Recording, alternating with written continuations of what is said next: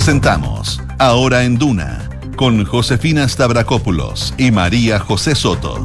Auspicio de Sonda, líder en transformación digital.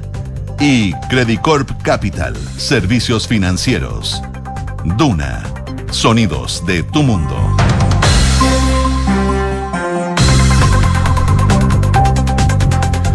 12 en punto. Muy buenas tardes, ¿cómo están ustedes? Bienvenidos a una nueva edición de Ahora en Duna, Cal 89.7, día miércoles, en mitad de semana, 25 de enero, y les cuento, como siempre, a esta hora, qué nos dice la Dirección Meteorológica de Chile para el día de hoy. En estos momentos en Santiago ya se siente el calor, 26,7 grados, la máxima va a llegar a los 32, así que a prepararse, ojalá que no tengan que hacer trámites en la calle, sobre todo eso de las 2, 3 de la tarde, que es cuando se siente ya el pic.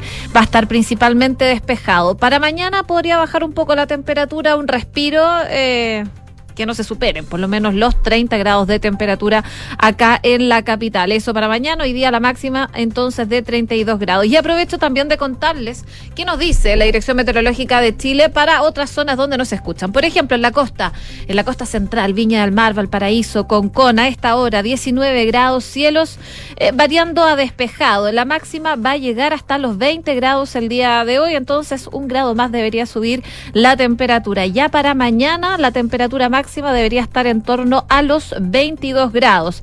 En Concepción, donde nos sintonizan en el 90.1, a esta hora 19 grados, la máxima va a llegar hasta los 19 con cielos despejados. Y en Puerto Montt, donde nos pueden escuchar en el 99.7, a esta hora 16 grados, máxima de 17, va a subir un grado más la temperatura, pero se esperan chubascos aislados, sobre todo ya eh, durante las próximas horas, probablemente ya llegando a la noche, parte de lo que nos dice la Dirección Meteorológica de Chile para el día de hoy. Hoy día vamos a estar hablando de varias cosas, comentando lo que está pasando precisamente en el Congreso a días de que comience el receso legislativo porque están trabajando eh, en varios puntos. Uno de ellos, la acusación constitucional en contra de la ex ministra de Justicia, Marcela Ríos, que al parecer, según los sondeos que se han hecho, no se tendrían los votos para aprobar esta acusación constitucional. Y desde Chile Vamos dicen, bueno, si conseguimos menos de 50 votos, esto sería una derrota total. Vamos a ver qué pasa, pero ya se ha visto cómo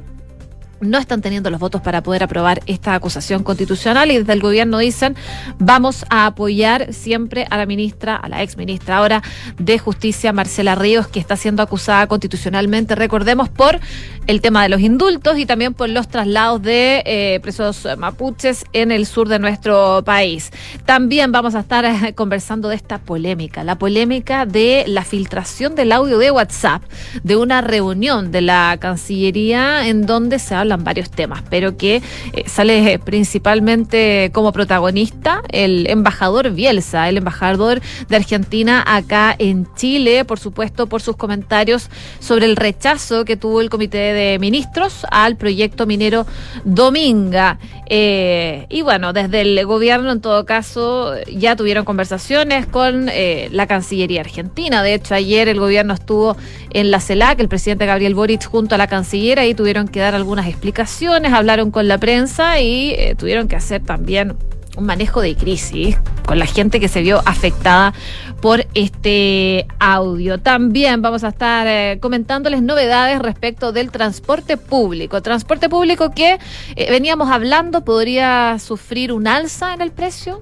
Lo decía el ministro de, de Transportes hace algunos meses atrás y ya estaba casi dado por hecho que iba a subir el transporte público durante este año. Ahora hay novedades que de alguna forma cambian el panorama porque se va a mantener congelada la tarifa del transporte público en Santiago, sobre todo durante el primer semestre y durante todo el año para los estudiantes y para los adultos mayores, así que es una novedad que van a conocer desde el gobierno el día de hoy. Y en noticias internacionales, Nueva Zelanda tiene nuevo primer ministro. Recordemos que renunció hace algunos días atrás Jacinda Arden y rápidamente ya es reemplazada eh, a seis meses, si no me equivoco, seis meses, sí, de que se generen nuevas elecciones, elecciones que son realmente cruciales para el partido de eh, Jacinda Arden y también para eh, Chris Hipkins, que asume como primer ministro de ese país. También vamos a estar hablando de la situación en Perú Siguen las manifestaciones.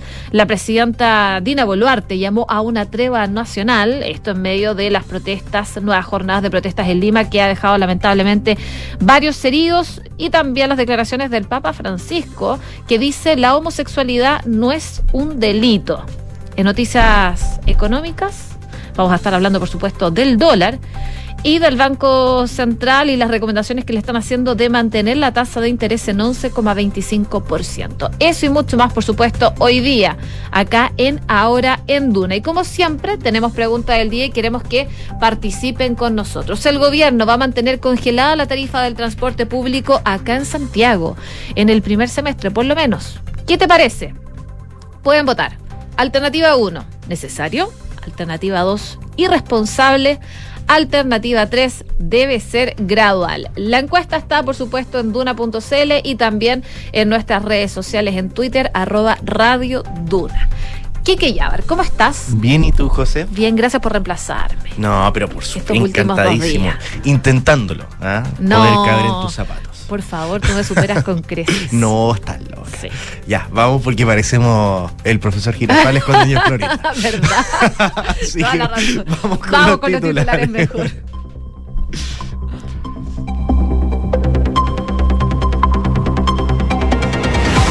La ministra vocera de gobierno Camila Vallejos dijo que el audio de la Cancillería se grabó en un espacio de trabajo y que este no afectará la relación con la Argentina. La vocera de la moneda subrayó que pese a la polémica que generó la vinculación por error de este material, los vínculos con el país vecino están en perfectas condiciones. Junto a esto, la ministra vocera abordó la acusación constitucional contra la ex ministra Marcela Ríos e indicó que el Ejecutivo tiene absoluta convicción de que este tiene que rechazarse. La encuesta Data Influye asegura que la desaprobación del presidente Gabriel Boric aumentó 7 puntos y el 58% cree que debería revertir los indultos.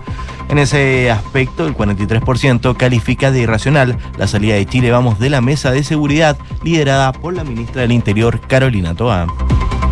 El Grupo de Política Monetaria del Banco Central recomendó hoy en su primera reunión anual mantener la tasa de interés en 11,25%, asegurando que si bien existe conciencia de que la tendencia inflacionaria iría a la baja durante este año, aún se sitúa sobre los dos dígitos en su variación anual y lejos del rango meta de 24 meses.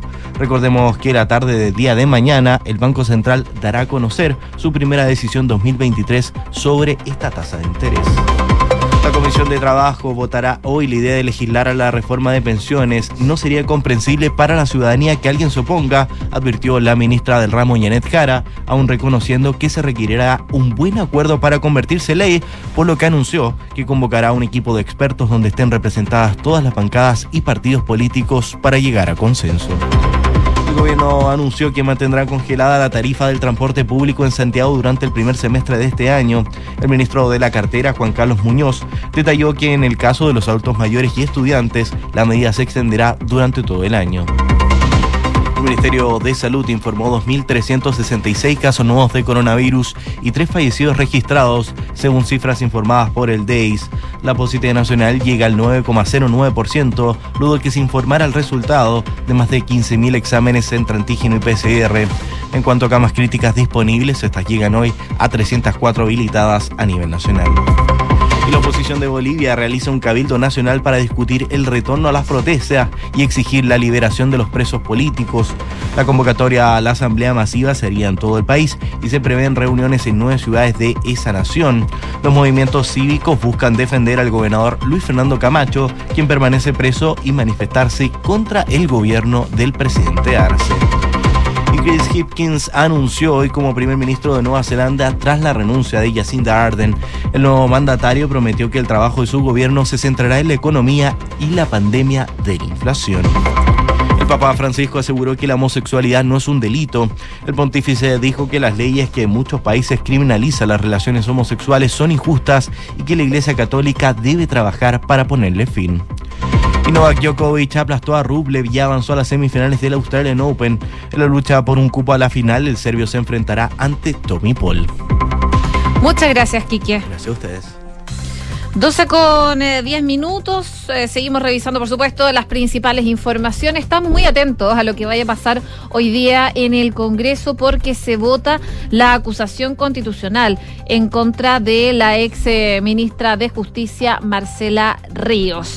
sabemos que a las 3 de la tarde la Cámara de Diputados va a iniciar esta votación que fue presentada por Chile Vamos en contra de la ex titular de Justicia, pero a puertas a su discusión en sala, el libelo ya estaría perdiendo fuerza, como les comentaba en un principio. Desde la democracia cristiana anunciaron que van a votar en contra de este libelo acusatorio y la comisión revisora envió un informe no vinculante para recomendar a la sala que la acusación sea rechazada. Entre los integrantes de la comisión, sorpresivamente, el diputado republicano Benjamín Moreno votó en contra y argumentó que buscaban no ser cómplices de la decisión que ha tomado el presidente de la República, Gabriel Gabriel Boric de exponer a la exministra Ríos a la ejecución política a modo de chivo expiatorio.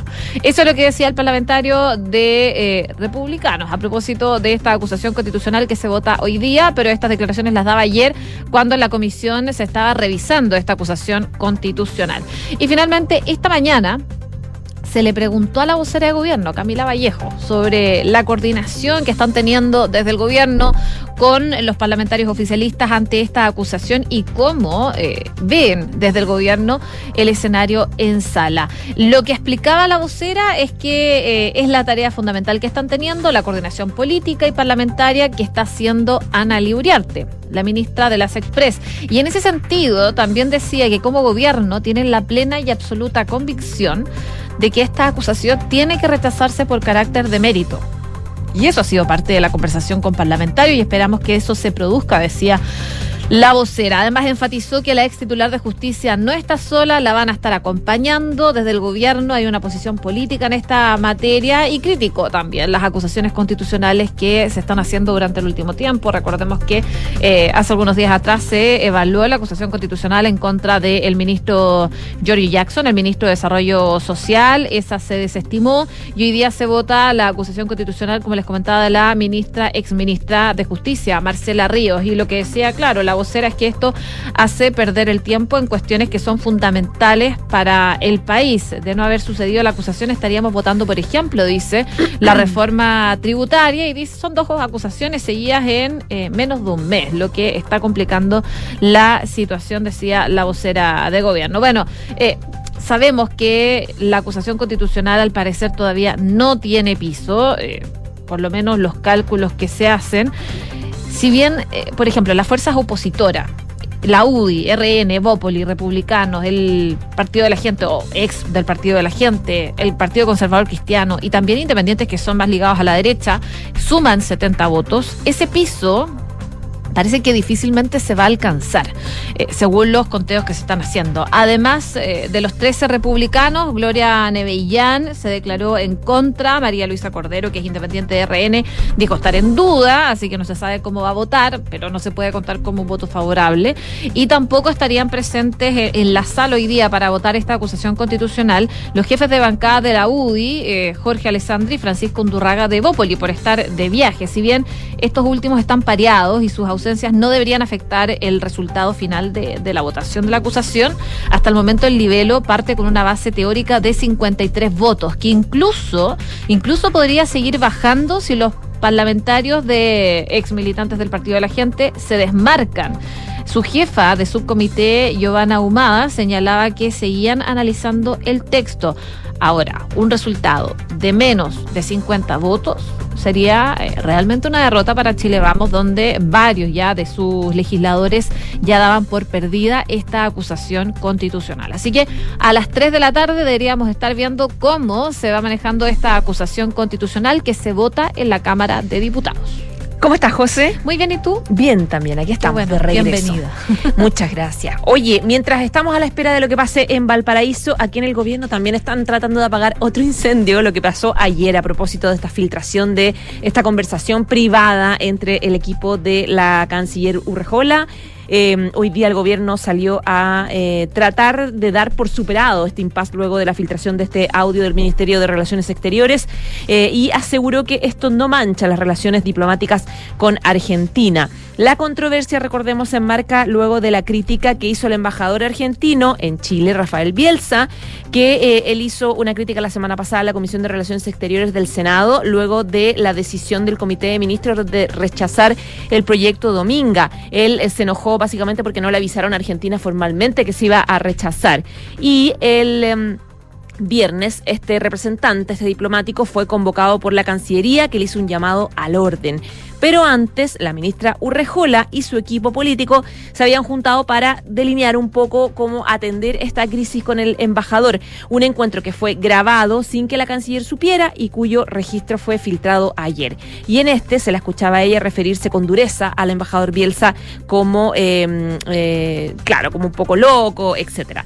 Consultado hoy por la ministra por el tema, la ministra de Gobierno Camila Vallejo quiso llevar el debate al ámbito diplomático con el país vecino. Dice, nuestras relaciones están perfectas, eh, muy buenas condiciones, tenemos eh, relaciones históricas que se mantienen y así va a seguir siendo. Puntualizó que las opiniones y críticas son legítimas en el ámbito de la política y que esta es una conversación que se da en un espacio de trabajo, es privada y no pone ni pondrá en cuestión la relación diplomática. Ayer el presidente Alberto Fernández incluso habló sobre el tema, porque esto obviamente eh, corrió de inmediato, se super viralizaron estos audios, eh, este audio eh, no solamente acá en Chile, sino también en Argentina, la prensa se lo preguntó. Y lo que dijo el presidente argentino fue que no le asignaba ninguna relevancia a este a la controversia. Dice que Chile tiene un gran canciller, tiene un gran presidente y que Chile y Argentina están dados a trabajar juntos, mientras que el resto de las son habladurías, dijo el presidente argentino, y mal uso de las conversaciones. Eh, asegura que habló con el presidente Boric, eh, dice que eh, la canciller, dice que no,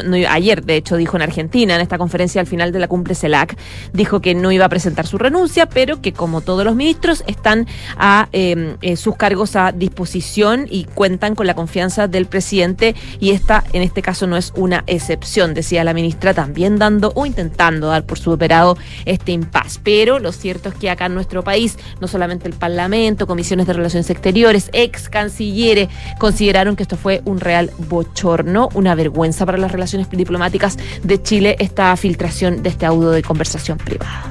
12 con 17 minutos, seguimos en el Congreso porque el gobierno del presidente Gabriel Boric espera eh, avanzar mañana por lo menos con dos proyectos emblemáticos para su gestión. Uno es la reducción de la jornada laboral a 40 horas semanales y la otra es la reforma previsional. La ministra del Trabajo y Previsión Social, Janet Jara, explicó que la Comisión de Trabajo y Previsión Social em, del Senado va a votar hasta despachar el proyecto para que se trabaje menos horas a la semana y por otro lado llamó a los parlamentarios que componen la misma comisión, pero en la Cámara de Diputadas y Diputados, a que voten la idea de legislar en cambio al sistema de las pensiones. Lo que explicaba la ministra del Trabajo es que las 40 horas va avanzando, así que esperan, eh, como hemos señalado, dicen otras oportunidades, que junto con despacharse del Senado pueda también dentro del mes de marzo salir de la Cámara de Diputados para empezar a implementar la reducción de la jornada laboral. Acá Jara, claro, se mostraba bastante confiada sobre el futuro de este proyecto de 40 horas, incluso anticipaba que se va a tener una amplia mayoría, sino unanimidad por parte de la comisión. Dice que ya han hecho un trabajo técnico, un trabajo político, en conjunto con la oposición para poder también respaldar el acuerdo de tripartismo eh, que se había hecho entre empleadores y trabajadores trabajadores. También Jara recalcaba que el gobierno, desde que presentó el proyecto de reforma previsional, ha dado cumplimiento a todos los requerimientos de los parlamentarios y antes de eso los llama a votar eh, la idea de legislar. Dice, esperemos que los parlamentarios puedan dar cumplimiento al calendario que se planificó originalmente y como Ejecutivo esperamos que se apruebe la idea de legislar. No sería comprensible que no tuviera un avance habiendo dado cumplimiento a los compromisos y no sería comprensible para la ciudadanía que alguien se oponga a una idea de legislar, a una materia que es tan necesaria. Así que las expectativas y los llamados que está haciendo la ministra del Trabajo también se dan en el contexto de que el Congreso, ya lo comentábamos, se va a tomar un receso legislativo durante todo el mes de febrero y está... Eh, es la última semana finalmente que tienen de actividades en el Parlamento hasta marzo. Así que quieren apurar lo que más puedan algunos, algunos proyectos de ley, sobre todo estos dos emblemáticos para el gobierno del presidente Gabriel Boric. Claro, el proyecto 40 horas, el proyecto reforma previsional son eh, parte de las promesas de campaña, la verdad, de, de, los principales líderes que impulsaron este nuevo gobierno. Y eh, a partir de hoy día, en la mañana, de hecho, la Comisión de Trabajo de la Cámara de Diputados está trabajando para esto, la idea de legislar respecto de la reforma de pensiones. Desde la oposición han dicho que van a votar en contra de esta iniciativa. El gobierno propuso la idea de crear un equipo transversal de trabajo que funcionaría en paralelo a la comisión en la cual se van a tratar las indicaciones y temas en los que no hay consenso. De esto, de hecho, habló la ministra del Trabajo, Janet Jara, que eh, hoy día habló con ADN, decía que... Eh, saben que tienen que contar con una, una, mayoría para apoyar el proyecto y que los últimos ocho años ha sido difícil ponerse de acuerdo en el modelo que va a regir la reforma a pensiones. La ministra fue consultada respecto de algunos puntos que plantea la derecha y que sería contraparte de medidas contenidas en esta reforma de pensiones, como que la cotización adicional no vaya a las cuentas nacionales, sino que a cuentas individuales. Sobre esto, Jara afirmó que si vamos a hacer una reforma para seguir haciendo lo mismo, que más AFP y más capitalización individual, es evidente que los resultados seguirán siendo los mismos. Acá queremos que los resultados cambien. Se ha demostrado después de 40 años que este sistema de AFP fracasó y que tenemos que hacer algo distinto que nos lleve a estándares más internacionales. Además, la titular del trabajo sostuvo que Entendemos que la derecha quiere rechazar el proyecto, pero me cuesta creer que alguien no pueda estar de acuerdo con la idea de por lo menos legislar en materia de pensiones. Ha habido intereses económicos, lamentó ella, que han sido promovidos por la misma industria de las pensiones y que han buscado que nadie cambie, eh, pero con los resultados que hoy tenemos, la sostenibilidad social del sistema ya no da para más, razón por la cual ella hace un llamado a aprobar la idea de legislar. A la ministra Jara se le preguntó también si está pensando en modificar la edad de jubilación luego de las multitudinarias protestas registradas en Francia, donde cerca de dos millones de personas han salido a manifestarse en contra de esta idea de... Em, cambiar la jubilación. Al respecto, la Secretaría de Estado declaró que la falta de cohesión social y política requiere que primero nos hagamos cargo de la urgencia en torno a la subsistencia de la familia. Todos los cambios paramétricos que se establezcan en el sistema son parte de un gran pacto social, pero ni siquiera, dijo, nos hemos puesto de acuerdo en cómo subir las pensiones. Sobre las nuevas propuestas en torno a este tema de previsión social, Jara expresó que lo más importante es que si hay un modelo distinto que contemple capitalización individual u otro, lo haga siempre atendiendo el resultado, por lo que estaremos, dijo, disponibles para escuchar las propuestas. Parte de las declaraciones de la ministra del Trabajo, ya como dices tú, eh, faltando tan poquitos días para el cierre legislativo y para poder avanzar en estos proyectos.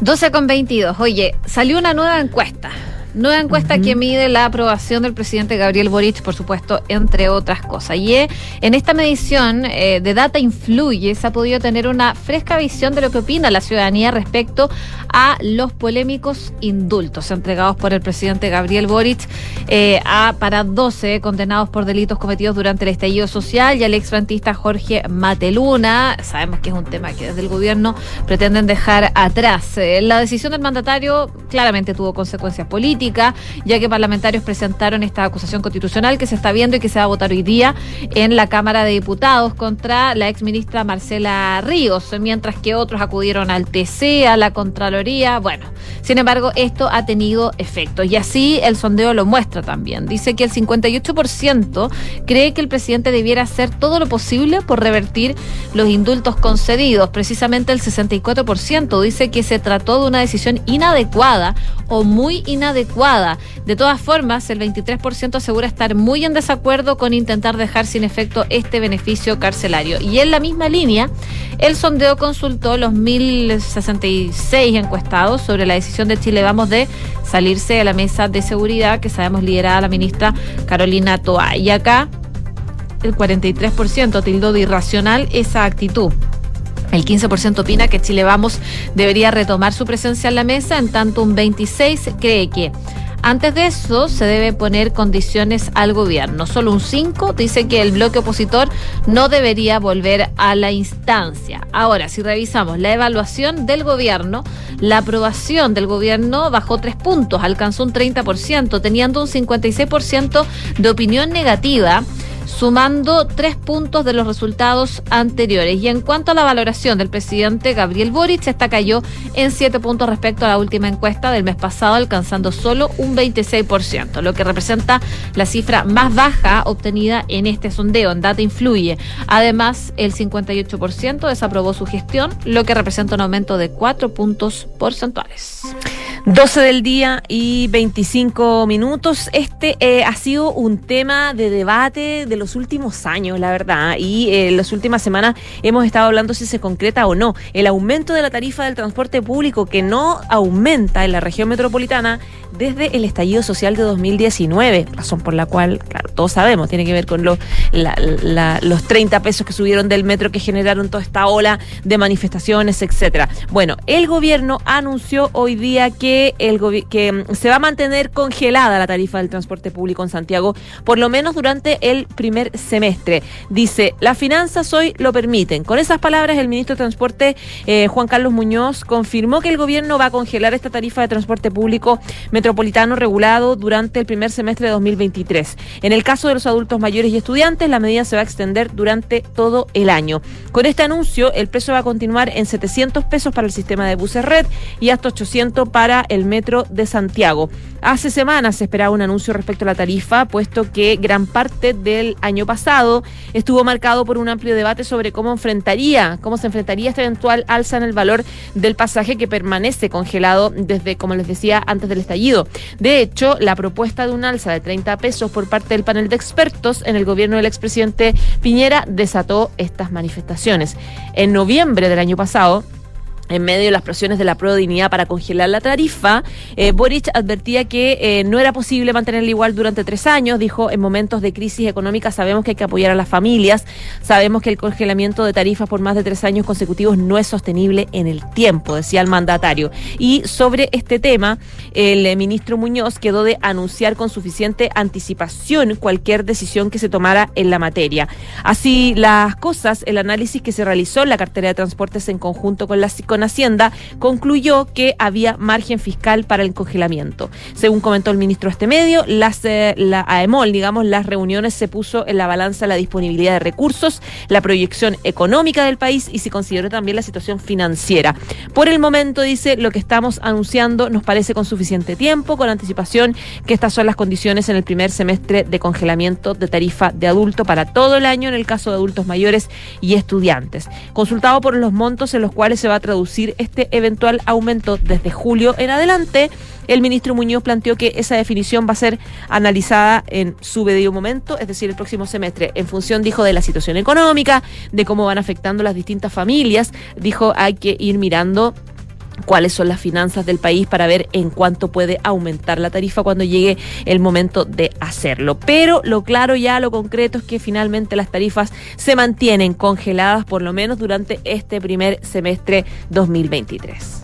Hablando de movilidad, oye, tras casi nueve años de tramitación, el Congreso finalmente despachó la ley de proyecto que crea un centro automatizado de tratamiento de infracciones. Una gran noticia considerando que actualmente la fiscalización de velocidad en nuestro país se realiza exclusivamente por carabineros o por inspectores fiscales, por lo que ahora se va a poder destinar dicho capital humano a otras labores de seguridad.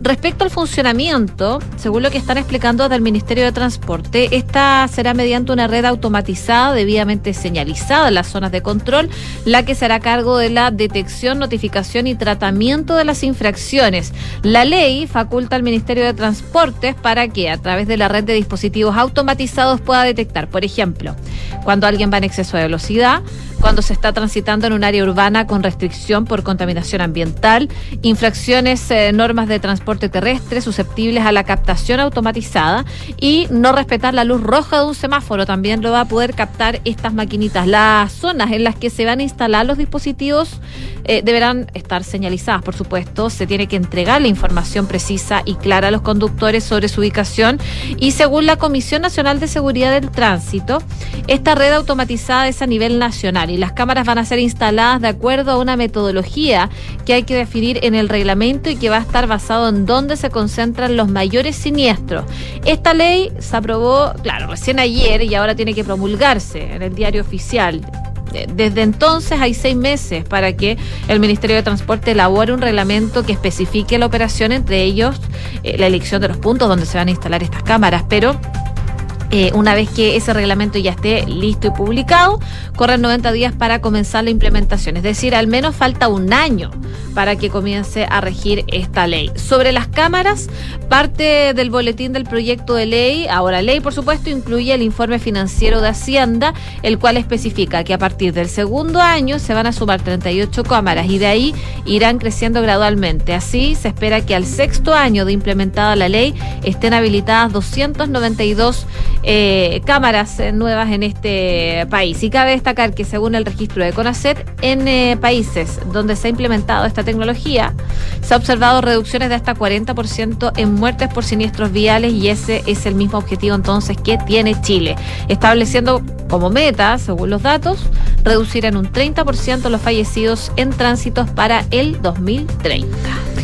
Son las 12 del día y 30 minutos. Nos vamos a la pausa, pero antes, como siempre, los invitamos a que participen en nuestra pregunta del día. Ya está nuestras redes sociales disponible para que puedan votar y tiene que ver con esta decisión del gobierno de mantener congelada la tarifa del transporte público en Santiago, por lo menos en el primer semestre de este 2023. ¿Qué te parece? Te dejamos tres alternativas: necesario, irresponsable o debe ser gradual. Vota con nosotros. Hacemos una breve pausa comercial. A la vuelta vamos a estar revisando noticias de la economía, el dólar que ha ido a la baja durante el último tiempo, también noticias del mundo, lo que está pasando en Nueva Zelanda y también el llamado a tregua que hizo el gobierno de Perú. Vamos y volvemos en Ahora en Duna.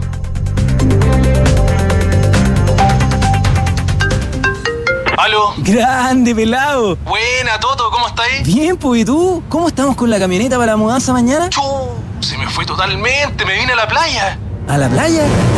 Tranquilo, manéjate con Quinto. ¿Quinto? Sí, Quinto, una app donde eliges el Toyota que quieras y lo usas por el tiempo que necesitas. En tu caso, una Hilux. Grande, Quinto. Descubre nuestros nuevos puntos de retiro y conoce todos nuestros modelos disponibles descargando la app Quinto Share. Quinto. ¿Buscas un departamento con diseño de vanguardia y ubicación privilegiada? Casa Bustamante de Inmobiliaria Hexacón es lo que estás buscando, con departamentos estudio, 1 y 2 dormitorios. Ubicado en Avenida Bustamante 1007, edificio Casa Bustamante es parte de Smart Invest de Hexacón, el nuevo canal de inversionistas. Conéctate a tu ciudad y conoce más en www.hexacon.cl. Este verano vive una experiencia gastronómica única, donde se cocina, saborea y disfruta en comunidad. Sé parte de Club Paula Cocina y comienza a recibir todas las semanas recetarios, contenidos exclusivos, newsletter, descuentos y beneficios. Durante enero y febrero tendremos a los mejores anfitriones. Sofía Fan de Wingard, de lo mismo pero sano, Lorena Salinas, Juanita Lira de la Ruta Saludable y muchos más. Te esperamos. Suscríbete en paulacocina.cl. Chile. Si queremos cambiar el mundo, primero tenemos que cambiar nosotros. Por eso en Anglo American estamos cambiando nuestra forma de hacer minería, con medidas que contribuyen a la lucha contra el cambio climático. Como parte de nuestras acciones, utilizamos electricidad de fuentes 100% renovables y reutilizamos el 92% del agua en nuestras operaciones. Porque si el cobre es determinante para el futuro, su producción también debe serlo. Por el cambio climático, lo estamos cambiando todo. Anglo American. Conoce qué más estamos cambiando en chile.angloamerican.com. El Mimbu lo hacemos todos, porque cada vez que una familia postula para construir un pequeño condominio, se construye un nuevo espacio para que siga unida. Un lugar donde se comparte el terreno y la calidad de vida. Cuando trabajamos junto al Mimbu, lo hacemos todas y todos. En comunidad, en el barrio y con el barrio. Conoce más sobre el plan de emergencia habitacional en www.mimbu.cl. Ministerio de Vivienda y Urbanismo. Gobierno de Chile. Somos GTD y sabemos que cada empresa, sin importar su tamaño, tiene múltiples necesidades. Por eso, diseñamos soluciones que se adapten a sus desafíos y, por sobre todo, que nos permitan poner nuestra tecnología al servicio de cada una de sus metas. En GTD, creemos en las empresas y las acompañamos día a día, porque en el camino hacia el éxito vamos juntos. GTD. Hacemos que la tecnología simplifique tu vida.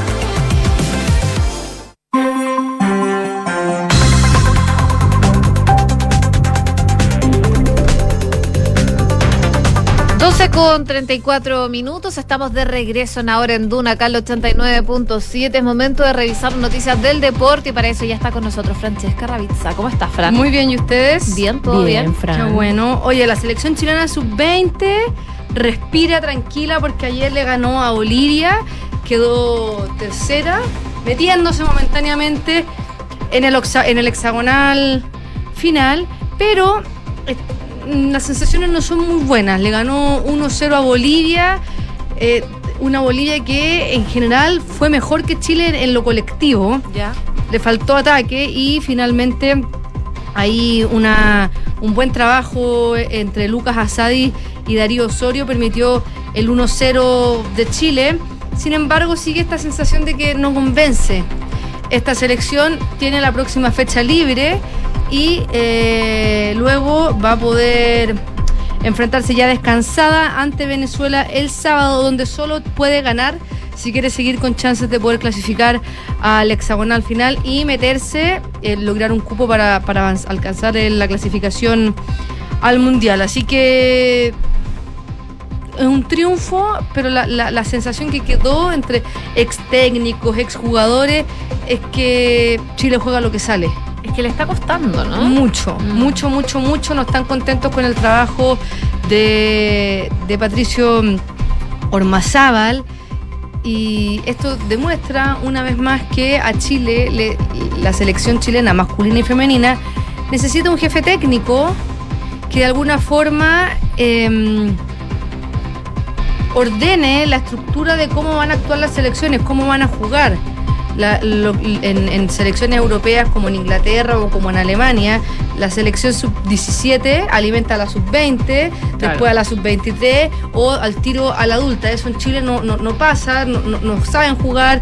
Eh, lo mismo, los mismos entrenadores muchas veces de la selección adulta dicen, llegan con carencias físicas los jugadores, les falta, les falta físico, les falta algunos, algunos problemas técnicos y eso es muy grave, es algo de lo que se viene hablando y venimos hablando hace años de que es lo que se necesita eh, para el técnico de la selección chilena absoluta y em, esa, esa responsabilidad podría o no ser de, de Berizzo, si es que así se lo contrata, o debería haber una persona, sobre todo los entrenadores, que sea el coordinador, Claro, que por esté ejemplo, pendiente de todo. tipo final. head coach, Claro. que es el jefe de los entrenadores, pero eso, eso no está pasando y si es que no se hace un cambio ahí radical, vamos a seguir como con estas sensaciones de que tenemos chuta una selección sub-17 que le va súper bien, pasan los años cuando son sub-20 se desinflan y qué decir cuando llegan a la selección adulta. Entonces, más allá de ganar, de que entre comillas nos estamos salvando en este mundial y logrando la clasificación,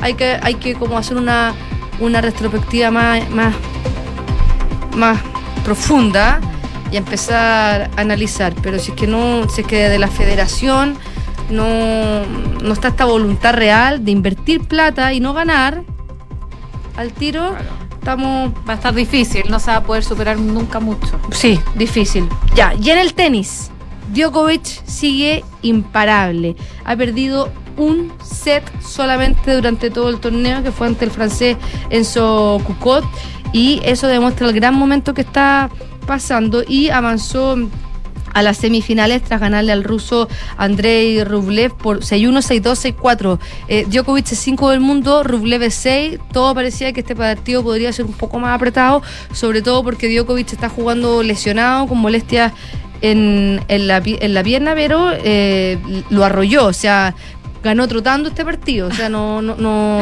No hubo caso, no hubo No, tanta pelea ahí. Sí, este es el Grand Slam favorito de Djokovic. Ha ganado 9 de los 21, los ha ganado acá. Si es que lo gana, va a igualar a Rafael Nadal con 22. ¿Se acuerdan que un tiempo estaba como el club de los 20? Que estaba Federer, eh, Djokovic y Nadal. Después Nadal se escapó. Eh, Djokovic está con 21, viene de ganar Wimbledon y tiene muchas chances de ganar este Grand Slam. Djokovic y tiene 35 años y él mismo lo dijo, los 35 son los nuevos 25. Él físicamente, a pesar de tener un año de diferencia nomás con Rafael Nadal, está en óptimas condiciones físicas y todo indica de si es que logra ganar el Australian Open, eh, a Djokovic le queda cuerda para rato y podría superar eventualmente a Rafael Nadal que está pasando una situación física muy compleja, o sea, las lesiones que está teniendo ahora, sobre todo la que tiene ahora en la cadera, son lesiones complicadas, sobre todo como él se ha exigido, como a él lo han, lo han tratado desde muy chico, él está lesionado, tiene una lesión crónica en el pie desde los 19 años, que tiene un- una enfermedad que es como degenerativa, se llama síndrome mm, algo base y es un problema, una, malformación en el hueso del pie, está desde los 19 años así, y ya ha logrado todo lo que ha logrado, pero ya pareciera que él está muy difícil recuperarse, porque sobre los 30 años... Si uno llega a una edad que Sí. ya cuesta más. Recuperarse, recuperarse físicamente de las lesiones y volver al ritmo de entrenamiento no es lo mismo que cuando tiene 25 años. Entonces Djokovic, que está en un muy gran nivel tenístico y físico, pareciera que eh, va a superar esta marca y quizás, eh, me estoy adelantando, va a superar incluso Serena Williams como la única que tiene 23 Grand Slam.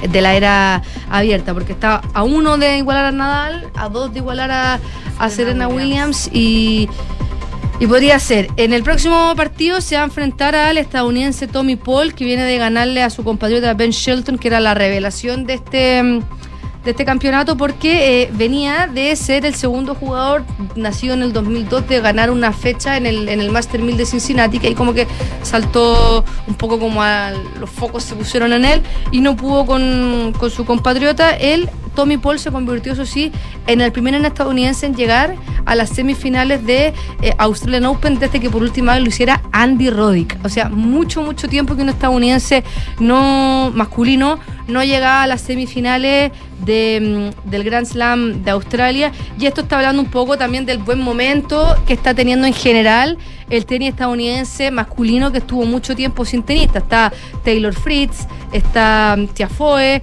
está ahora Shelton, está Tommy Paul. Ya son cuatro tenistas que están en un muy, muy buen nivel, todos sobre el, el top 100. Y en la otra final se va a enfrentar el griego número 4 del mundo, Stefano Tsitsipas, ante Karen Kachanov, número 20, que son los dos partidos, tanto el de Tommy Paul con Djokovic y el de Tsitsipas con Kachanov, van a ser la madrugada de el viernes. A propósito de Tsitsipas, ¿ustedes conocen a la actriz Margot Robbie? Sí. Bueno, eh, pasó a la semifinal ¿Ya? y Tsitsipas dice, no, estoy muy contento de ganar Australia Open, sobre todo que aquí está una de mis actrices favoritas, Margot Robbie. Y el periodista, así el entrevistador, dice, ¿te estás insinuando aquí?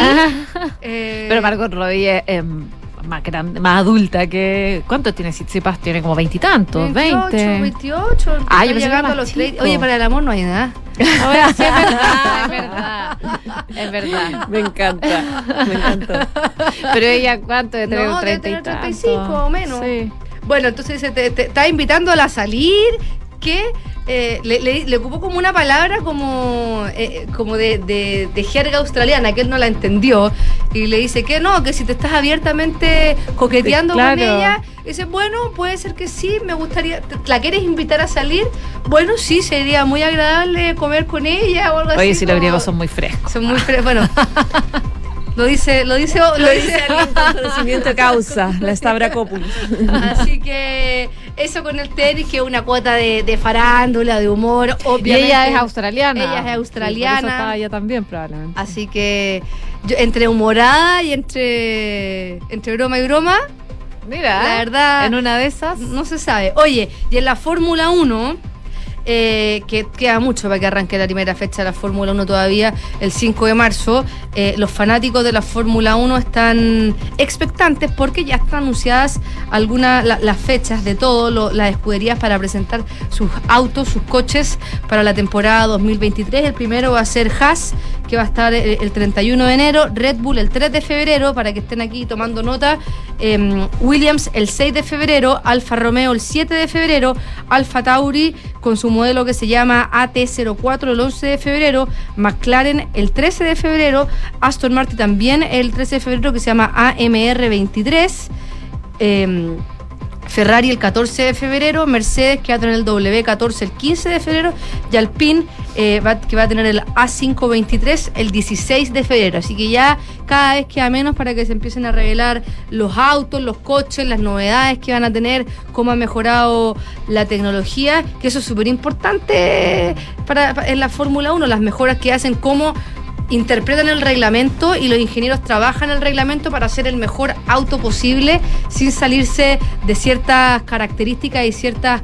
em, eh, especificaciones que tienen que tener los autos de acuerdo a la temporada. El año pasado el, problema principal que tuvieron fue el proposing los autos que estaban tan, que, que es como el marsopeo, que es cuando andaban en línea recta, los autos empezaban a, hacer eh, a, dar bote, lo que complicó mucho a muchas escuderías, sobre todo a Mercedes, en la primera parte de- del campeonato y eh, tuvo que meterse la FIA, hacer algunas modificaciones porque ya estaba trayendo eh, eh, problemas físicos para los propios Ah. pilotos, porque imagínate andar a 300 Sí. kilómetros por Y hora andar a rebote. a rebote. eh, Eras como estar en Fantasilandia, básicamente. Peor, yo creo, ¿no? Peor, porque concentraba ahí eh, de no chocar. Así que vamos a ver qué trae este año mm, la Fórmula 1, que eh, acaba de avisar también la, la escudería Haas que Pietro Fittipaldi, el nieto de el bicampeón mundial el brasileño Emerson Fittipaldi, va a seguir siendo piloto de pruebas en la escudería Haas, donde llegó en 2019 y esta será su tercera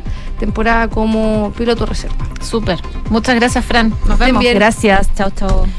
12 con 45 minutos. Eh, Noticias internacionales, ya lo comentábamos, Jacinda Arden renunció a su cargo como primera ministra de Nueva Zelanda. eh, pero no pensábamos, probablemente, bueno, sí, ella lo había dicho, que, iba a ser pronto su salida, el 6 de febrero, pero fue antes que se conoció el reemplazo. Cientos de personas, de hecho, la aplaudieron ayer al dejar el Parlamento de Nueva Zelanda eh, antes de que Chris Hipkins eh, jurara como nuevo primer ministro.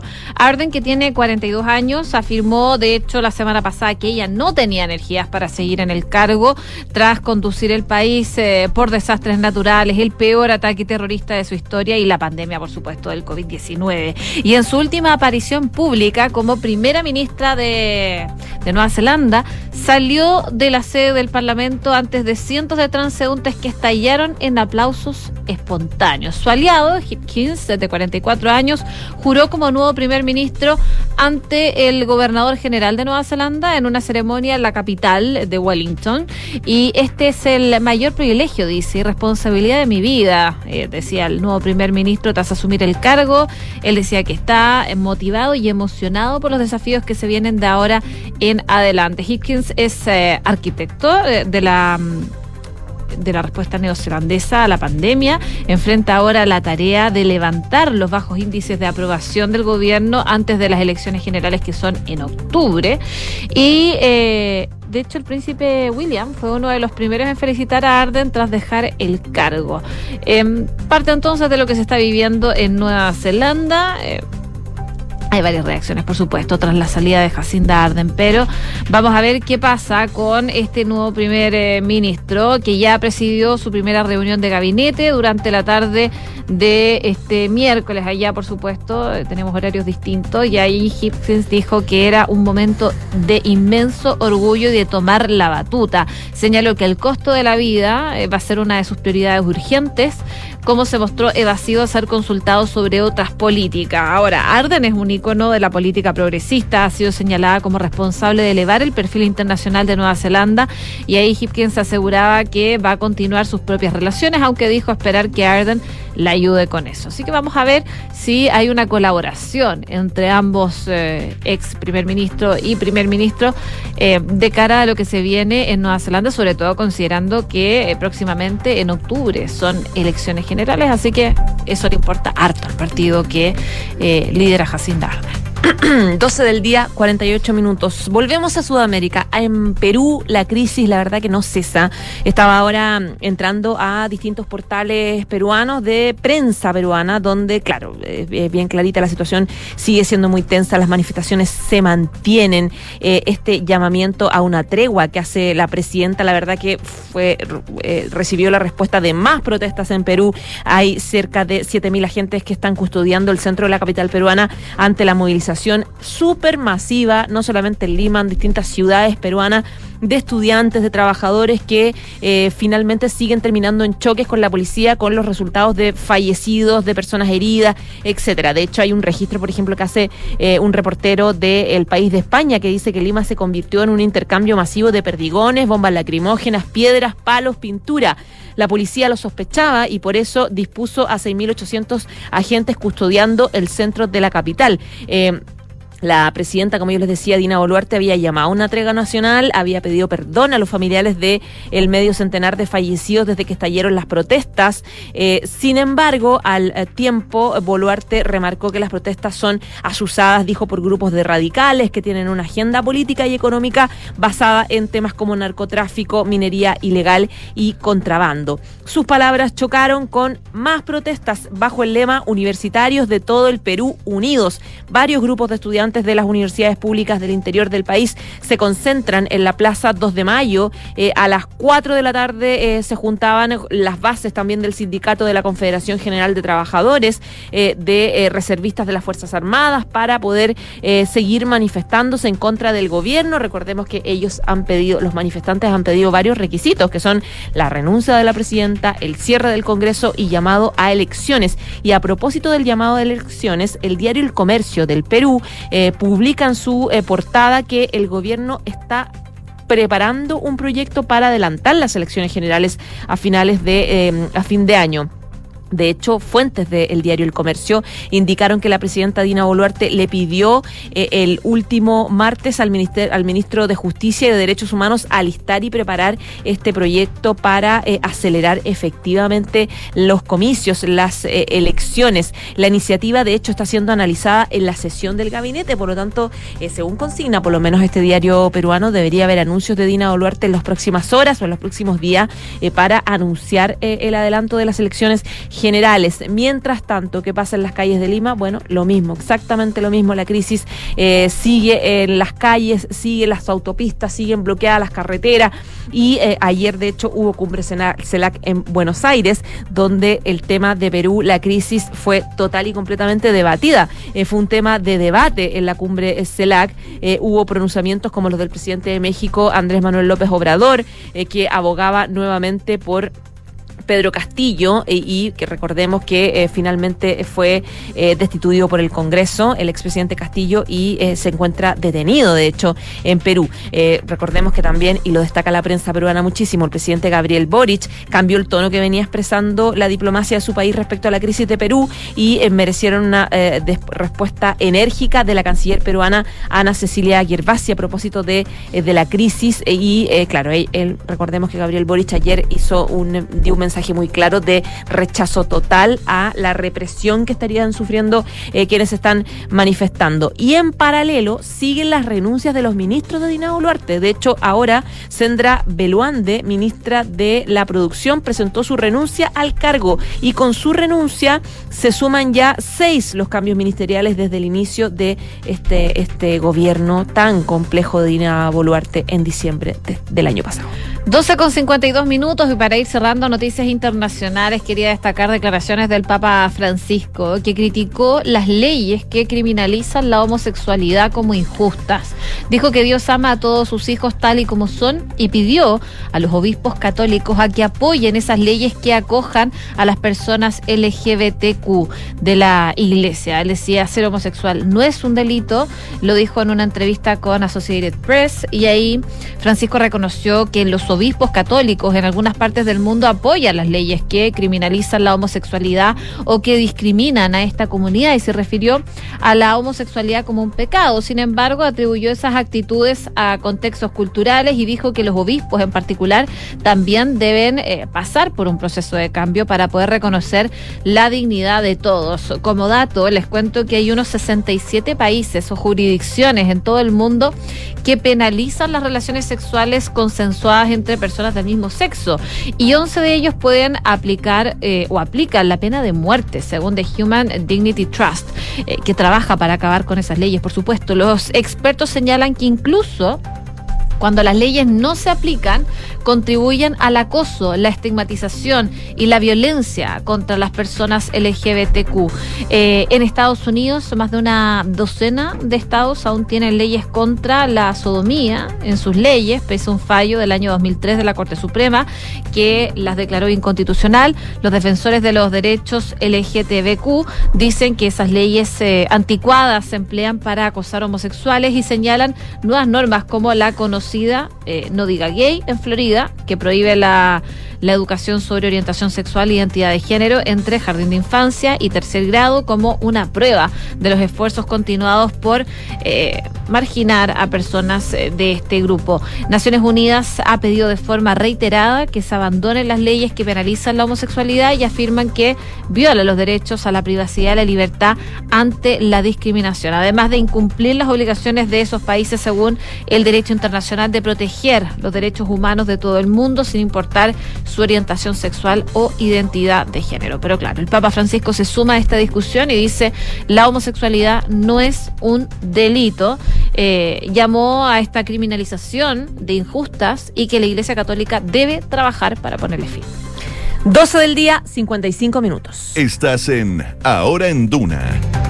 Y volvemos a temas nacionales, al Congreso de Valparaíso, donde hoy se vota esta acusación constitucional en contra de la ministra de Justicia. Eh, hay eh, dudas y hay confrontación en la oposición a propósito de que faltarían votos para poder aprobarla. De hecho, hoy día diputados de Chile Vamos dijeron que definitivamente no estarían los votos necesarios para esta acusación constitucional contra Ríos y piden a republicanos rectificar su postura. Eh, fueron todos los que hicieron este llamado al Partido Republicano eh, para cambiar su postura respecto de la acusación constitucional en contra de la ex ministra de Justicia, Marcela Ríos, que, recordemos, republicanos decidió votar en contra. Esto porque hasta ahora, eh, sin esos votos y dado los descuelgues del resto de la oposición, la acusación se estaría rechazando ya holgadamente. Eh, de hecho, el diputado Juan Antonio Coloma de la UDI dijo que no podía pasar que los republicanos se taimen por lo sucedido con la fallida acusación contra el ministro Giorgio Jackson. Taimarse, bueno, es una palabra que está de moda a propósito de que las filtraciones de ayer de la Cancillería, eh, parte de las críticas que se hacían era al senador Jaime Quintana, donde lo trataron de taimado, de amurrado, claro. Amurrado, claro. Claro, es verdad, amurrado. Entonces, claro, están un poco tratándose así. No se timen, no se amurren. Eh, bueno, como dice Coloma, como hubo uno o dos parlamentarios de Chile Vamos que no aprobaron la acusación constitucional contra Jackson, entonces el Partido Republicano decide restarse a esta acusación. Nosotros le hacemos un llamado, todavía queda tiempo a ponerse del lado de las víctimas y entender que un rechazo a esta acusación constitucional lo que hace es respaldar a la ministra de los indultos, decía Coloma. El jefe de bancada de RN, Andrés Longton, pidió a los republicanos que mediten, dado que nosotros concurrimos en gran parte a la acusación constitucional contra el ministro Jackson. Estamos hablando de delincuentes que deberían estar privados de dirección de, de libertad. Y el diputado de Bópoli, Jorge Guzmán, manifestó que necesitamos madurez política para que se haga responsable la ministra de sus actos, como lo está haciendo el Tribunal Constitucional, que ya admitió a trámite el requerimiento de un pronunciamiento respecto a estos decretos. Eh, en las últimas horas, el panorama de Chile Vamos se ha visto cada vez más difícil. Los 13 republicanos aseguran que votarán en contra de la acusación. Lo mismo hicieron los cinco diputados de la bancada DC y el Partido de la Gente informó que van a quedar en libertad de acción. Así que está difícil para eh, la oposición y eventualmente, si se mantiene esto, se estaría salvando la ex ministra de Justicia. 12 con 57. Oye, antes de que se cumplieran 80, 80 días de tramitación, la reforma de pensiones eh, presentadas por el gobierno ya marcó su primer hito legislativo hoy día. Y es que uno de los proyectos que son emblemáticos del presidente Gabriel Boric fue aprobado en general por la Comisión de Trabajo de la Cámara de Diputados. Esto hace algunos minutos atrás. Con ocho votos a favor, cuatro en contra y una abstención, los parlamentarios dieron luz verde para iniciar la discusión en particular de este proyecto, que según eh, se ve en el cronograma debería comenzar ya en abril. Pero esta emblemática iniciativa del Ejecutivo plantea por ejemplo, la creación de un nuevo componente del Seguro Social financiado por los empleadores del 6% administrado por una entidad estatal y además el fin de las AFP y en su reemplazo nuevos gestores de inversión privados y una alternativa pública. Además, el proyecto contempla aumentar la pensión garantizada universal a 250 mil pesos una vez que se apruebe la reforma tributaria. Durante el debate, todos los diputados estuvieron con tiempo para argumentar de, de su votación,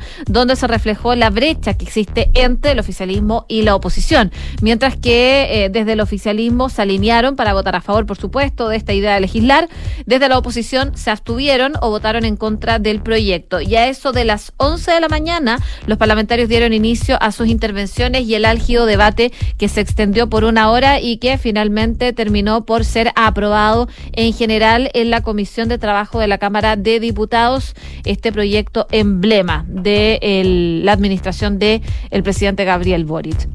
Parte del debate por ejemplo, el presidente de la comisión, Alberto Undurraga de la DC, votó a favor de la idea de legislar, dijo que estaba convencido eh, de que para esta etapa en particular debían entrar en una temporada de acuerdos, mientras que la diputada Daniela Sicardini del PS decía que se trata de una propuesta seria y responsable.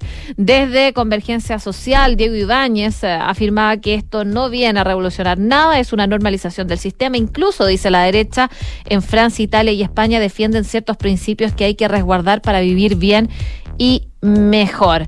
Desde la oposición, eh, el diputado Eduardo Durán, de RN, quien se abstuvo de la votación, señaló que acá no basta con la voluntad política, hay que escuchar a los técnicos. En tanto, Cristian Lave de la UDI, quien rechazó la idea de legislar, dijo que eh, nos quitaron las alas de poder participar de esta conversación. Jamás voy a traicionar a mi país y el país quiere una reforma de pensiones, pero con la libertad de elegir parte de las posturas que se vieron entonces en esta comisión que finalmente aprueba eh, la idea de legislar la reforma previsional.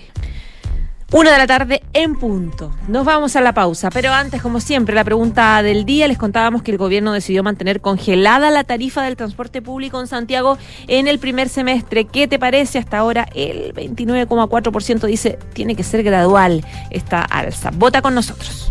Hacemos una breve pausa comercial y seguimos revisando informaciones aquí en Ahora en Duna. En Credicorp Capital nos centramos en ser aliados estratégicos de nuestros clientes para cumplir sus objetivos con nuestro portafolio de inversiones de carácter global. Siente la confianza invaluable de contar con asesores financieros que le agreguen valor a tus decisiones. Conoce más sobre nosotros en credicorpcapital.com. En Sonda, trabajamos para que disfrutes tu vida, impulsando la innovación y el desarrollo de soluciones que acompañen la transformación digital de las organizaciones de hoy. Cuenta tú también con el respaldo, agilidad y eficiencia del líder en transformación digital de la región. Conócenos en sonda.com. Porque en Sonda trabajamos para que disfrutes tu vida. Sonda. Make it easy. Construir un futuro mejor es responsabilidad de todos. Mientras más países adoptan medidas para reducir las emisiones de carbono, la demanda de productos y servicios esenciales para el crecimiento económico sigue en aumento. No es fácil, pero son recursos como el cobre producido por BHP en Chile los que ayudan a hacerlo posible. El futuro está aquí. Descubre cómo en bhp.com slash mundo mejor. Con Talana, la más completa plataforma digital de recursos humanos, ahorras tiempo y costos. Gestiona la información laboral de tus colaboradores, firma digitalmente, calcula remuneraciones y encuentra al talento ideal para tu empresa, directo desde la app más descargada y mejor valorada para la gestión de personas. Únete a las miles de empresas que ya han digitalizado su área de recursos humanos con Talana. Conoce más en talana.com. ¡Felicidades! Puedes escoger el premio que quieras. Ay, quiero ese. No, eh, ese. No, mejor el de al lado. Ay. A veces no importa si le sigues dando vueltas, pero a la hora de invertir es mejor Scotia Fondos, que cuenta con toda la solidez y respaldo internacional que tiene Scotia, donde puedes invertir de manera online y simple, donde un grupo de coaches expertos te guiará según tu perfil de riesgo y objetivos. Toma la mejor decisión. Invierte en Scotia. Infórmese de las características esenciales de la inversión en estos fondos mutuos establecidas en sus reglamentos internos y scotiabankchile.cl. Infórmese sobre la garantía estatal de los depósitos en su banco o en cmfchile.cl. Marca registrada de Bank of Nova Scotia, utilizada bajo licencia.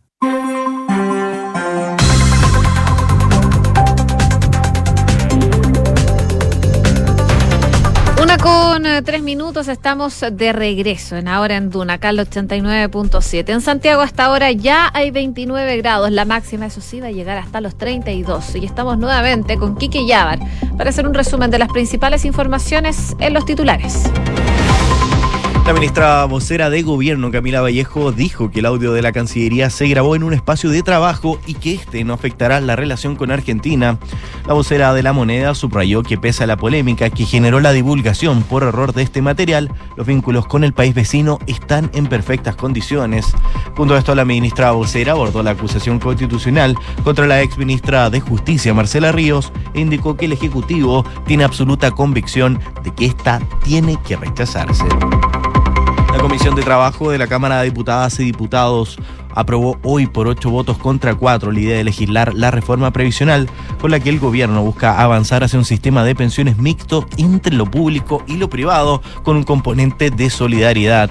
La ministra del Trabajo, Janet Jara, reconoció que se requerirá un buen acuerdo para convertir esta propuesta en ley, por lo que anunció que convocará a un equipo de expertos donde estén representadas todas las bancadas y partidos políticos para que la reforma llegue a buen puerto. Medio de la discusión del proyecto de infraestructura crítica, la ministra del Interior, Carolina Toá, llamó a la sala a rechazar la iniciativa para llevarlo a comisión mixta y poder salvarlo. Según indicó la ministra Toá, la iniciativa alcanzó un nivel de distorsión y sin sentido, pero el trabajo para arreglar esta se puede hacer hoy mismo. Diputados de Chile Vamos hicieron un llamado al Partido Republicano a rectificar su postura sobre la acusación constitucional contra la ex ministra de Justicia Marcela Ríos, asegurando que hasta esta hora, sin esos votos y sumado a los descuelgues del resto de la oposición, la acusación se estaría rechazando holgadamente. Recordemos que el panorama para Chile Vamos se ve difícil, ya que los 13 parlamentarios republicanos aseguraron que votarán en contra del libelo. Lo mismo lo hicieron los cinco diputados de la bancada demócrata cristiana y el PDG informó esta mañana que dará libertad de acción, pero ya el diputado Rubén Oyarzo informó que votará en contra. El gobierno anunció que mantendrá congelada la tarifa del transporte público en Santiago durante el primer semestre de este año. El ministro de la cartera, Juan Carlos Muñoz, detalló que en el caso de los adultos mayores y estudiantes, la medida se extenderá todo el 2023. Papa Francisco abordó hoy la administración económica de Argentina, indicando que la inflación de su país es impresionante. En ese sentido, el sumo pontífice indicó que cuando terminó el colegio la pobreza en Argentina era del 5% y hoy es del 52%, apuntando a malas políticas públicas en una actitud poco vista en él, ya que por lo general prefiere no referirse a los asuntos de su país. La oposición de Bolivia realizará un cabildo nacional para discutir el retorno a las protestas y exigir la liberación de los presos políticos. La convocatoria a la asamblea masiva será en todo el país y se prevén reuniones en nueve ciudades de Bolivia. Los movimientos cívicos buscan defender al gobernador Luis Fernando Camacho, quien permanece preso, y manifestarse contra el gobierno de Luis Arce. Muchas gracias, Quique. Gracias a ustedes. Gracias. Una con eh, seis minutos, bueno, estamos muy atentos a la situación, a la acusación constitucional en contra de la ex ministra de Justicia, Marcela Ríos. Lo hemos eh, contado, esta acusación constitucional la presenta Chile Vamos principalmente por el tema de los indultos y también por los traslados que se hicieron a eh, presos en la macrozona sur. Bueno, hoy día lo adelantaba, de hecho, la José hace algunos minutos atrás, diputados de Chile Vamos están haciendo un llamado, sobre todo al Partido Republicano, a rectificar su postura sobre esta acusación constitucional en contra de la ex ministra que decidieron votar en contra. Esto lo anunciaron el día de ayer y esto porque hasta esta hora, sin esos votos y dado los descuelgues del resto de la oposición, la acusación constitucional se estaría rechazando y no solo rechazando, sino que también holgadamente. Así que hay preocupación desde Chile Vamos respecto de la postura que están teniendo el jefe de bancada de Renovación Nacional, Andrés Está pidiendo a los republicanos que mediten, dado que, dice, concurrieron en gran parte a la acusación constitucional contra el ministro Jackson, pero esto no se compara con lo que pasó con el ministro Jackson. Estamos hablando de delincuentes que habrían, eh, que estarían en libertad eh, a propósito de estos indultos y si ellos dicen que quieren proteger a las víctimas, hoy es el día de darles una señal clara a ellos y no a los victimarios.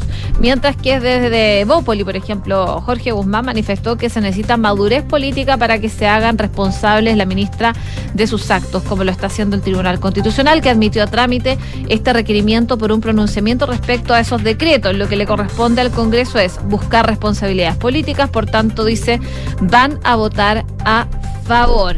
En las últimas horas el panorama para Chile Vamos se ha visto cada vez más difícil. Los 13 republicanos aseguraron que van a votar en contra de esta acusación. Lo mismo hicieron los cinco diputados de la democracia cristiana y el Partido de la Gente informó que eh, van a dar libertad de acción. Pero ya hay un diputado que va a votar en contra, que es Rubén Ollarzo. Y con esto se complica conseguir los votos necesarios para aprobar el libelo que requiere el voto afirmativo de la mayoría de los diputados presentes en la sala para ser declarado admisible. La sesión para estos efectos entonces va a iniciar a eso de las 3 de la tarde y se espera que esté presente la ex ministra de Justicia, Marcela Ríos. Pero está bastante complicado el panorama. Decían desde Chile Vamos que si es que logran incluso menos de 50 votos para esta acusación constitucional, ya eso es definitivamente una gran derrota. Vamos a ver qué pasa entonces a las 3 de la tarde con esta votación en la Cámara de Diputados. Hablaba también sobre el tema la vocera de gobierno Camila Vallejo, que decía tener la absoluta convicción de que esta acusación constitucional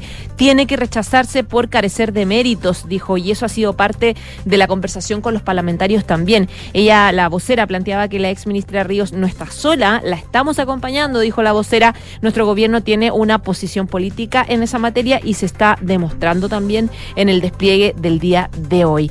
Esa es la información que tenemos desde eh, Valparaíso con esta acusación constitucional y mientras tanto va avanzando la cosa en el Congreso, específicamente en la Cámara, en la Comisión de Trabajo de la Cámara de Diputados que aprobó la idea de legislar de la reforma previsional, que era el gran llamado que de hecho hacía el gobierno. Se terminó aprobando esta mañana la idea de legislar de la reforma previsional con la que el gobierno busca avanzar hasta un sistema de pensiones mixto entre lo público y lo privado con un componente de solidaridad. La decisión fue tomada con ocho votos a favor, cuatro en contra y también una abstención. Es parte de la votación de este proyecto que de esta forma continúa en marzo. La instancia eh, sesionó desde las diez y media de la mañana a fin de deliberar en general la propuesta ingresada al Congreso el 7 de noviembre pasado y que recién se encuentra en su primer trámite. La ministra del Trabajo, Janet Jara, llamó a los parlamentarios a aprobar el proyecto, dijo que eh, el gobierno tiene disposición de ceder, de negociar para la reforma para que pueda llegar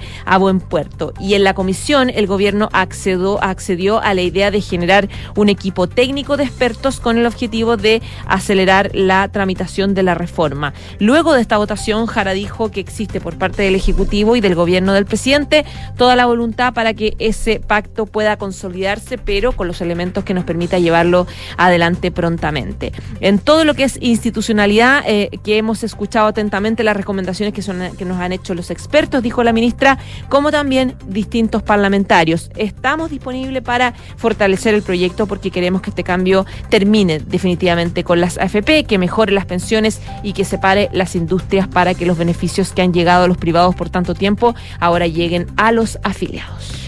Una con once, seguimos en el Congreso porque la Cámara de Diputados analizó durante esta jornada la reforma constitucional que permite la protección de la infraestructura crítica por parte de las Fuerzas Armadas en caso de peligro grave o inminente en el país.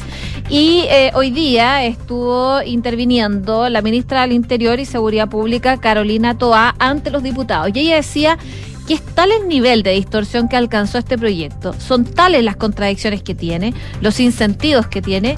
Ponemos eh, las Fuerzas Armadas ahí, pero no pueden controlar el orden público, entonces van a tener que estar parados mirando y artículos después se dice lo contrario, que nuestra recomendación es que para salvar el proyecto lo llevemos a mixta, lo rechacemos en general y en una mixta eh, compongamos todo, decía la ministra. No es para rechazarlo, es para salvarlo que se quiere un rechazo en general y un trabajo posterior que harían hoy día mismo. Su par de la secretaria general de la presidencia, Analí Uriarte, en tanto, se refirió en un punto de prensa hace algunos minutos atrás a las gestiones que han realizado para poder viabilizar el trabajo en esa eventual comisión mixta y dicen estar convencidos que para los procedimientos en el orden legislativo hay que tener mañana aprobado el proyecto de infraestructura crítica y dice creo que lo vamos a conseguir, decía la ministra de las Express, recalcando que el gobierno le interesa muy profundamente contar con el proyecto de protección de infraestructura crítica que incluya la frontera.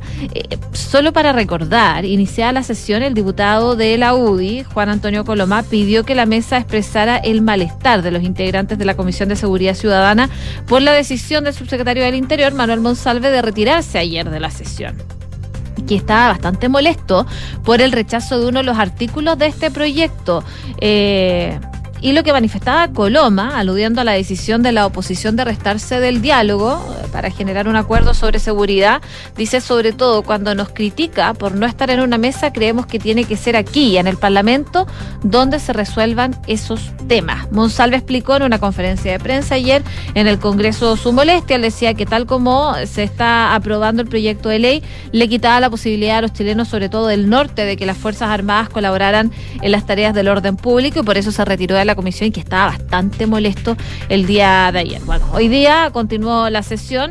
El Ejecutivo lo que está haciendo ahora para poder salvar este proyecto de infraestructura crítica es que los diputados rechacen el proyecto para poder llevarlo a una comisión mixta y de ahí salvar este proyecto de infraestructura crítica, es lo que decía la ministra del Interior, Carolina Toa. Y hablando de infraestructura crítica y también de, bueno, de hechos de violencia, hoy día se registra un nuevo ataque incendiario en la región de Los Lagos con cinco vehículos que resultaron totalmente quemados en Osorno. Fueron cuatro máquinas forestales, un camión de combustible que se quemaron completamente luego de este ataque incendiario que se registró en la comuna de Osorno, en la región de Los Lagos.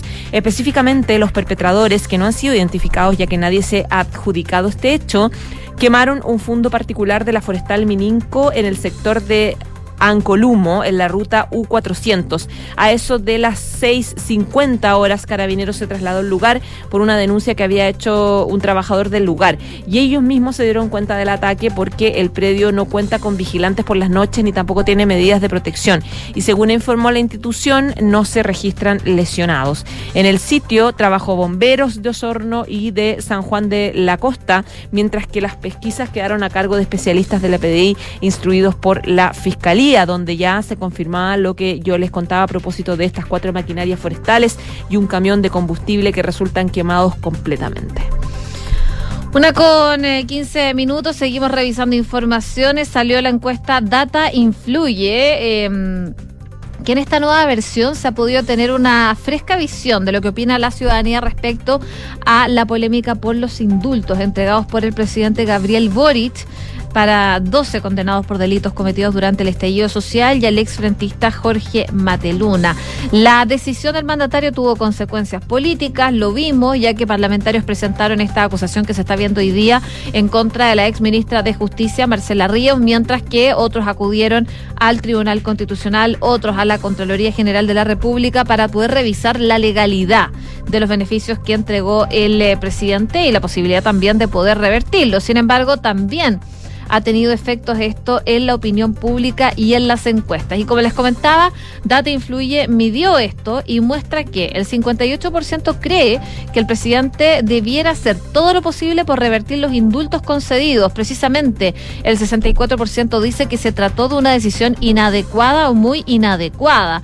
De todas formas, el 23% asegura estar muy en desacuerdo con intentar dejar sin efecto el beneficio carcelario y eh, el 43% también tildó de irracional la actitud de Chile Vamos de dejar la mesa de seguridad que lideraba la ministra del Interior Carolina Toa. Un 26% cree que antes de eso se deben poner condiciones al gobierno y solo un 5% dice que el bloque opositor no debería volver a la instancia. En relación a um, ganadores y perdedores de este tema, el 51% identifica al Partido Republicano como el gran vencedor.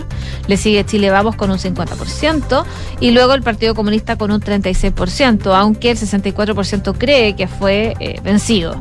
Y respecto a los derrotados, el Poder Judicial aparece como el principal, un 72% de las preferencias, aunque el gobierno resultó penúltimo con un 70% según los datos que entrega Data Influye y que mide principalmente eh, el tema de los indultos que le causó tanto problemas durante varios días al presidente Gabriel Boric que hoy día estamos viendo esta acusación constitucional en contra de su ex ministra de Justicia. Una de la tarde, 17 minutos. En los minutos que nos quedan, quiero actualizarles respecto de una información que subió su cuenta de Twitter, la Dirección General de Aeronáutica Civil, que está eh, anunciando el aviso de eh, un aviso de bomba en el vuelo eh, LAN 177 de Iquique a Santiago, en el aeropuerto Diego Aracena. Para eso informaron que se activaron protocolos de emergencia, se coordinó la asistencia de pasajeros que ya fueron desembarcados. La aeronave fue trasladada a la unidad de seguridad para revisión del GOPE. Está en proceso de resultado de eh, revisión. Según la Dirección de eh, Aeronáutica General de Aeronáutica Civil, la DGAC, eh, ante el aviso de bomba en la, en la aeronoa- en la aeronave del vuelo 177 Iquique Santiago en el aeropuerto Diego Aracena, la DGCA activó los protocolos de emergencia y coordinó la asistencia a pasajeros que ya fueron desembarcados y fue trasladada a esta área de seguridad del GOPE. Hasta ahora están en proceso de resultado de revisión. Una con 19. Nos tenemos que ir ya, pero por supuesto queremos recordarles la pregunta del día que tiene que ver con el precio del transporte público. Claro, porque el gobierno dijo que va a mantener, lo anunció, va a mantener finalmente congelada la tarifa del transporte público en Santiago, por lo menos en este primer semestre de 2023. ¿Qué te parece el, mira, hay un empate, un empate entre quienes consideran necesario mantener congelada la tarifa, es decir, no subirla, y entre quienes creen que tiene que subirse de manera gradual, con un 26,3%, mientras que un 47,4% dice es irresponsable no subirla. Y yo les cuento, la transformación digital de tu negocio nunca estuvo en mejores manos. En Sonda trabajan para que disfrutes tu vida innovando y desarrollando soluciones tecnológicas que mejoran y agilizan tus operaciones. Conócelos hoy, Sonda Make It. Y Credit Corp Capital es un holding dedicado a la prestación de servicios financieros con presencia en Colombia, Chile, Perú, Estados Unidos y también en Panamá. Conoce más en creditcorpcapital.com. Una de la tarde, 20 minutos, ya nos vamos, pero quédese con nosotros. Vienen las cartas notables de Bárbara Espejo y la edición PM de Información Privilegiada. Chao, chao. Buenas tardes.